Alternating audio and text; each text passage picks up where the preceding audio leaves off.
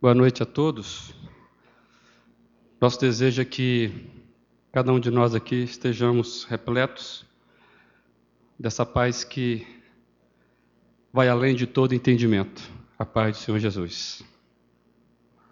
Primeiramente, quero fazer coro com o Renato, pregador de manhã, em agradecimento à igreja, na pessoa do pastor Mateus, pelo acolhimento e o apoio que a igreja tem dado aos seminaristas.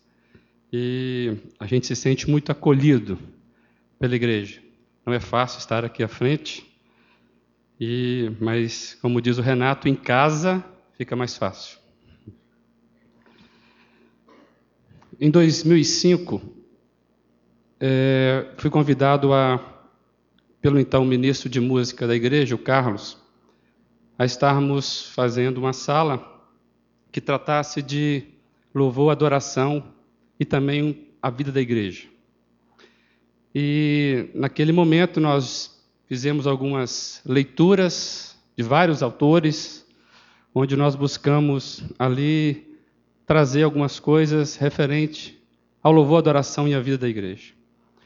E a mensagem de hoje sempre teve um, um pouquinho no meu coração quando nós estivemos conversando lá na sala, de estar tá falando à igreja. E, basicamente, eu queria já destacar que o livro de Ronald Alsen e Gordon Borron, o nome dele é Teologia da Adoração, você vai encontrar alguma coisa que nós vamos falar aqui hoje. Não é só do livro, mas alguma coisa, mas fica aí uma dica de leitura. Em tempos que nós somos acobertados por inúmeros ministérios especialistas em louvor e adoração. Quando nós vemos uma líder bastante conhecida, influente no nosso país, líder de uma igreja especialista em louvor e adoração, quando essa líder, durante a administração, se coloca de quatro, andando como se fosse um leão, a gente tem que pensar um pouquinho como igreja sobre a adoração que Deus deseja. Que tipo de adoração que Deus deseja? Já ouso dizer que a adoração que Deus deseja é aquela para a qual nós fomos criados e, e aquela que Ele procura. Por certo, nós adentramos a esse recinto e muitos de nós aqui entramos aqui com uma pretensão de encontrar Deus. Há uma grande expectativa de encontrar Deus na igreja. Alguns até pensam que Deus mora aqui. Quando eu era pequeno, eu ficava tendo essa sensação de que Deus morava no templo da igreja. Ouso dizer que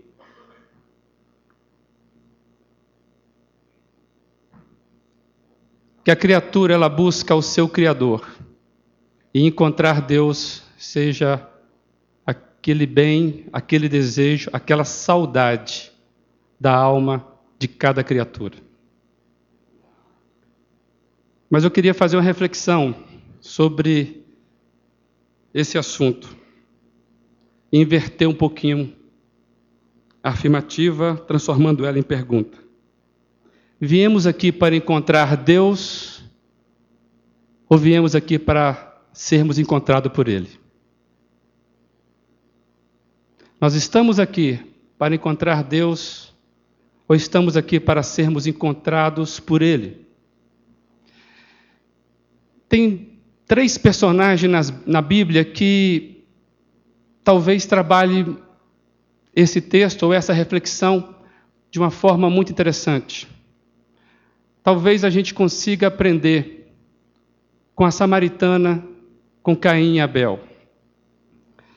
São dois textos distantes no tempo, mas que têm uma aplicação muito preciosa para nós como igreja, como diz o cântico, chamados para adorar o Senhor. Então convido a cada um, aqueles que têm, abrir a Bíblia no Evangelho de João, capítulo 4. A gente vai começar pelo texto, a gente vai ler os dois textos, o texto que narra esse encontro de Jesus com a samaritana, que está em João 4, que é o texto mais próximo de nós, e depois nós iremos ler o pequeno texto de Caim e Abel. Entendemos que ler assim é melhor porque o texto da Samaritana nos traz uma aplicação ou uma explicação teológica para o que aconteceu lá, lá atrás com Caim e Abel. João capítulo 4, a partir do, a partir do versículo 5. Assim se expressa a palavra do Senhor conforme o evangelista João. Assim, Jesus, aqui no caso, chegou a uma cidade de Samaria chamada Sicar, perto das terras de Jacó, que Jacó dera a seu filho José. Havia ali um poço de Jacó. Jesus, cansado da viagem, sentou-se à beira do poço. Isto se deu por volta do meio-dia. Nisso veio uma mulher samaritana tirar água. Disse-lhe Jesus: Dê-me um pouco de água. Os seus discípulos tinham ido à cidade comprar comida. A mulher samaritana lhe perguntou: Como o Senhor, sendo judeu, pede a mim, uma samaritana, água para beber? Pois os judeus não se dão bem com os samaritanos. Jesus lhe respondeu: Se você conhecesse o dom de Deus e quem lhes lhe está pedindo água, você teria, você lhe teria pedido e ele lhe teria dado água viva. Disse a mulher: O Senhor não tem com que tirar água, e o poço é fundo. Onde pode conseguir essa água viva? Acaso o Senhor é maior do que o nosso pai Jacó, que nos deu o poço do qual ele mesmo bebeu, bem como seus filhos e o seu gado? Jesus respondeu: Quem beber desta água terá sede outra vez, mas quem beber da água que eu lhe der nunca mais terá sede. Ao contrário, a água que eu lhe der se tornará nele uma fonte de água a jorrar para a vida eterna. A mulher lhe disse: Senhor, dê-me desta água para que eu não tenha mais sede, nem precise voltar aqui para tirar água. Ele disse: Vá, chame o seu marido e volte. Não tenho marido, respondeu ela. Disse-lhe Jesus: Você falou corretamente dizendo que não tem marido. O fato é que você já teve cinco, e o homem com quem você agora vive não é o seu marido. O que você acabou de dizer é verdade. Disse a mulher: Senhor, vejo que é profeta. Nossos antepassados adoraram neste monte, mas vocês, judeus, dizem que Jerusalém é o lugar onde se deve adorar. Jesus declarou: Creia em mim, mulher. Está próxima a hora em que vocês não adorarão o Pai, nem neste monte, nem em Jerusalém. Vocês, samaritanos, adoram o que não conhecem. Nós adoramos o que conhecemos, pois a salvação vem dos judeus. No entanto, está chegando a hora, e de fato já chegou, em quem os verdadeiros adoradores adorarão o Pai em espírito e em verdade. São estes os adoradores que o Pai procura. Deus é espírito e é necessário que os, que os, que os seus adoradores o adorem em espírito e em verdade.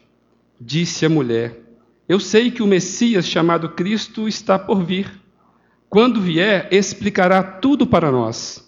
Então Jesus declarou: Eu sou o Messias. Eu que estou falando com você. Quero destacar versículo 23.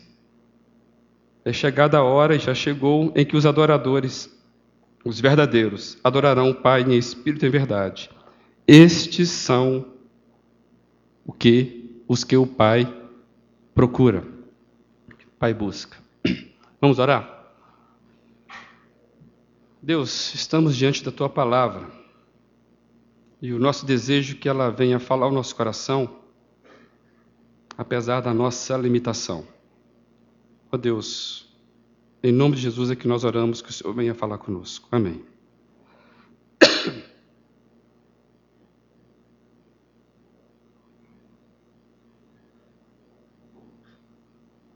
Dentre as conversas que Jesus teve aqui na terra, por certo, essa conversa com a essa senhora de Sicar, a samaritana no poço, foi talvez a mais inesperada e a mais surpreendente e também uma das mais profundas.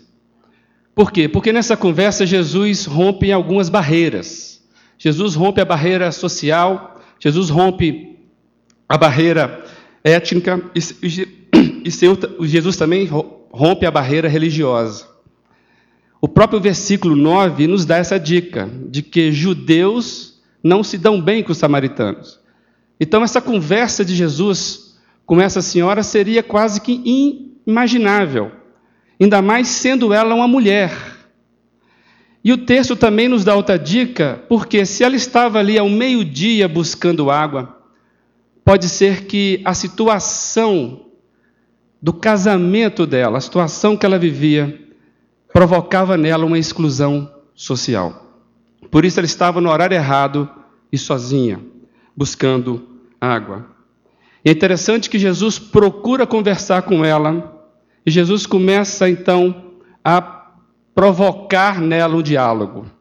E desde já eu já quero dizer que Jesus sempre vai confrontar o que nós somos. Deus não se engana a respeito da nossa realidade. E mais, Deus nos acha quando respondemos à sua santa provocação. Eu vejo uma certa provocação de Jesus ali. E é interessante que quando a mulher percebe que Jesus é diferente, que ele toca num assunto muito precioso da vida dela, da realidade dela, ela começa então a indagar sobre a questão da adoração. E ela faz um meio, de uma forma meio travessada, podemos dizer, dizer assim. Ela começa a perguntar a Jesus sobre forma, sobre lugar. Ela está perguntando a Jesus, na verdade, o estado da arte, do como fazer. E Jesus, na verdade, não entra nessa, nesse diálogo dessa forma. Jesus, na verdade, trata a questão olhando o coração. E ele, em vez de responder onde, como, ele responde o que é adoração. E esse texto é, é muito profundo porque provocou para nós uma explicação muito interessante: que Deus está mesmo à procura de verdadeiros adoradores. Deus está procurando verdadeiros adoradores. Se Deus está procurando verdadeiros adoradores, é um sinal que pode acontecer que tenhamos falsos adoradores. É lamentável. A nossa atual geração, para ela é muito difícil entender um Deus que não nos deve nada e entender ainda que fomos criados para adorá-lo e exatamente é isso que ele espera de nós. É adoração. O resto é consequência. Hoje nós vivemos tempos onde muitas pessoas acreditam que vão encontrar Deus quando começam a louvar, por exemplo, na igreja. Tem muita gente que acredita que o louvor é uma fórmula onde nós atraímos a presença de Deus. Recentemente eu ouvi uma líder de uma igreja onde ela disse que quando da ministração do louvor, louvor executado por levitas consagrados, quando acontece isso, Deus tem que vir porque na Bíblia está escrito que ele habita no meio dos louvores. Então ele tem que vir e quando ele vem, milagres acontecem. Perceberam a lógica? Como se Deus fosse, o louvor fosse uma fórmula de atrair Deus. Como se Deus ficasse encantado e viesse.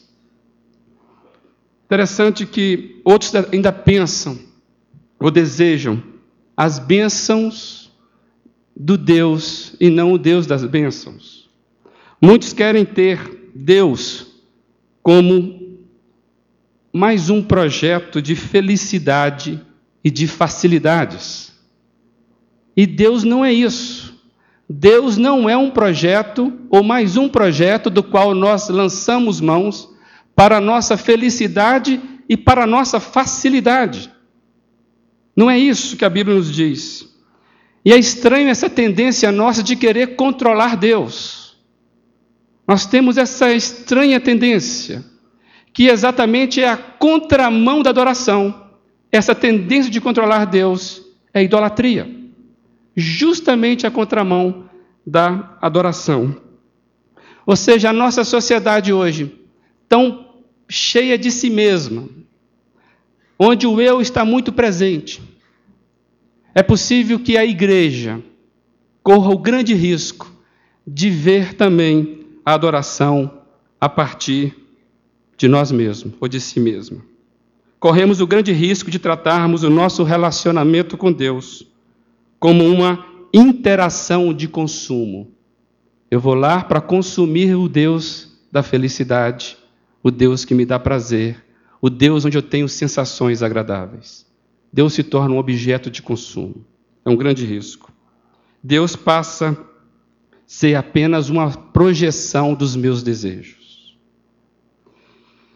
E não é isso que nós vemos na Bíblia. Porque adoração não diz respeito ao homem, adoração diz respeito ao ser que merece ser adorado. Adoração diz respeito a Deus. Por isso que Jesus não entra no diálogo da pergunta da mulher sobre forma, sobre lugar. Na verdade, adoração de respeito a Deus, porque Ele requer e deseja isso de nós. Nós cantamos que foi para isso que nós nascemos, e isso é bíblico. Deus nos criou para o louvor e glória dele. E a pergunta que nós colocamos no início: nós estamos aqui para encontrar Deus ou sermos encontrados por Ele? Para sermos achados por Deus, precisamos reconhecer a Sua suprema soberania, mas ao mesmo tempo reconhecer as nossas limitações, as nossas incompetências. Jesus sempre vai nos confrontar o que nós, sempre vai confrontar o que nós somos. Deus não se engana a respeito da nossa realidade. Deus nos acha quando respondemos à sua santa provocação. Queremos ser achados por ele? Muitas das nossas dúvidas é parecido com a dúvida da mulher. Às vezes nós ficamos presos às perguntas de onde e como, pois queremos esclarecer questões de forma. As respostas de Jesus ultrapassam a mera forma e falam de realidade, de espírito e de verdade.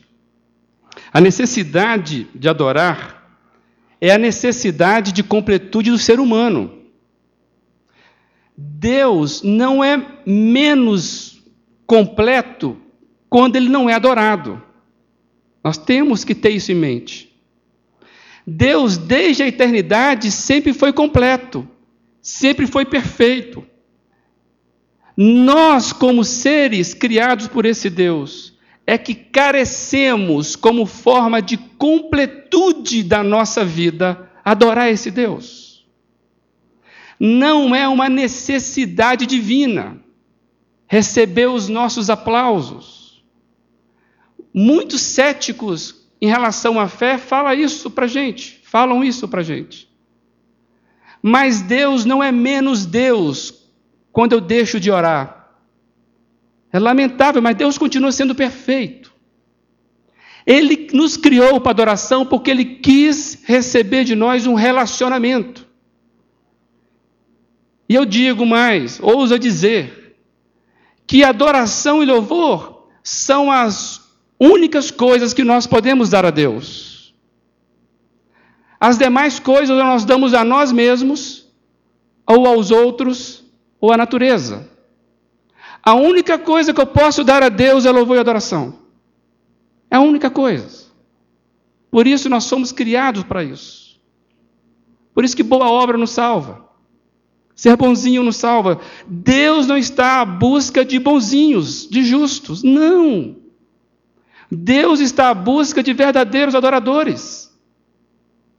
E para sermos achados por Deus, a gente precisa entender isso. Na verdade, adoração é o que Deus quer de nós. Bem, a mulher samaritana ela teve esse encontro. E eu entendo que essa fala de Jesus explica aquele relato que aconteceu lá no princípio da humanidade com Caim e Abel.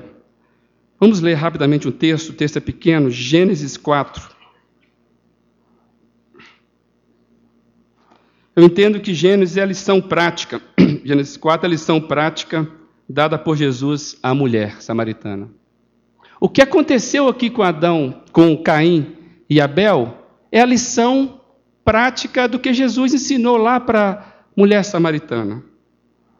Assim se expressa a palavra do Senhor em Gênesis 4, a partir do versículo 1. Adão teve relações com Eva, sua mulher, e ela engravidou e deu à luz Caim. Disse ela: Com o auxílio do Senhor tive um filho homem. Voltou a dar à luz, desta vez Abel, irmão dele. Abel tornou-se pastor de ovelhas, e Caim, agricultor. Passado algum tempo, Caim trouxe do fruto da terra uma oferta ao Senhor. Abel, por sua vez, trouxe as partes gordas das primícias, das primeiras crias do seu rebanho. O Senhor aceitou com agrado Abel e sua oferta, mas não aceitou Caim e sua oferta. Por isso Caim se enfureceu e o seu rosto se transformou. O Senhor disse a Caim: Por que você está furioso? Por que se transtornou o seu rosto? Se você fizer o bem, não será aceito. Mas se não, se não o fizer, saiba que o pecado o ameaça à porta. Ele deseja conquistá-lo, mas você deve dominá-lo. Aqui está a história, um relato, o primeiro relato talvez aí, mas da, da expressão de adoração do homem. Está logo no início. E é interessante que o contexto da adoração é o contexto de um homicídio. Estava conversando essa semana lá no meu serviço com os meus colegas dizendo isso: o ser humano é capaz das coisas mais belas, mas também é capaz das coisas mais atrozes, não é verdade? Então nós vemos em Caim e Abel uma questão muito interessante, porque há uma aceitação de Deus por oferta de um e há uma rejeição de Deus pelo outro. E por que disso? Eu entendo que o que Jesus explicou para a mulher samaritana, que o Pai está à procura de verdadeiros adoradores é a explicação para esse texto. Desde o início, Deus sempre esteve à busca de verdadeiros adoradores. Por isso que o texto diz que Deus aceita a oferta de Abel não pela oferta, eu não sei, mas eu, eu entendo. Tem muitos que pensam que Deus rejeitou a oferta de Caim porque não era oferta de sangue. Como Levítico mais tarde vai explicar que os campos, né, quem é agricultor, os cereais também podem, poderiam ser oferta a Deus, eu quero trabalhar mais na questão de que o que Deus viu não foi simplesmente oferta. Deus atentou para o coração daquele que estava ofertando.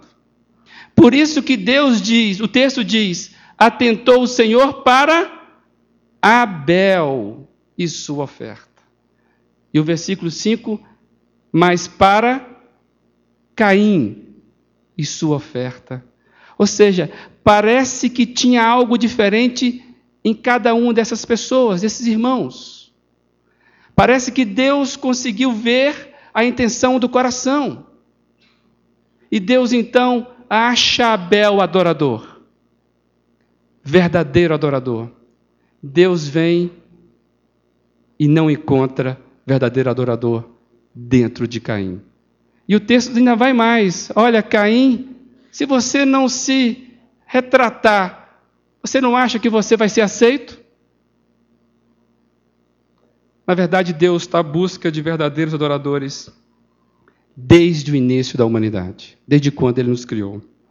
E é interessante sobre esse texto, lá em Hebreus 11, versículo 4, fala que Abel foi reconhecido como justo. Não fala que Abel é justo. Ele foi reconhecido por Deus como justo, porque viu em Abel um coração disposto a adorar. Interessante que Deus não está desatento a isso. Deus ele repara isso. Deus focaliza isso. O foco de Deus sempre foi o coração humano. Sempre. O Pai quer verdadeiros adoradores, e isso acontece desde o início da relação com o homem. Se queremos ser achados por Deus, devemos lembrar: Jesus sempre vai confrontar o que somos. Deus não se engana a respeito da nossa realidade. E Deus nos acha quando respondemos à sua santa provocação. A mulher lá na beira do, do poço foi provocada por Deus e ela reagiu. Caim foi provocado por Deus, mas não reagiu. Devemos observar que o desejo de Deus pela adoração não implicam a necessidade divina. divina. Quando nós nos apresentamos como Abel, como Abel se apresentou, nós estamos dando visibilidade da nossa alma a Ele e, por consequência, das nossas ações.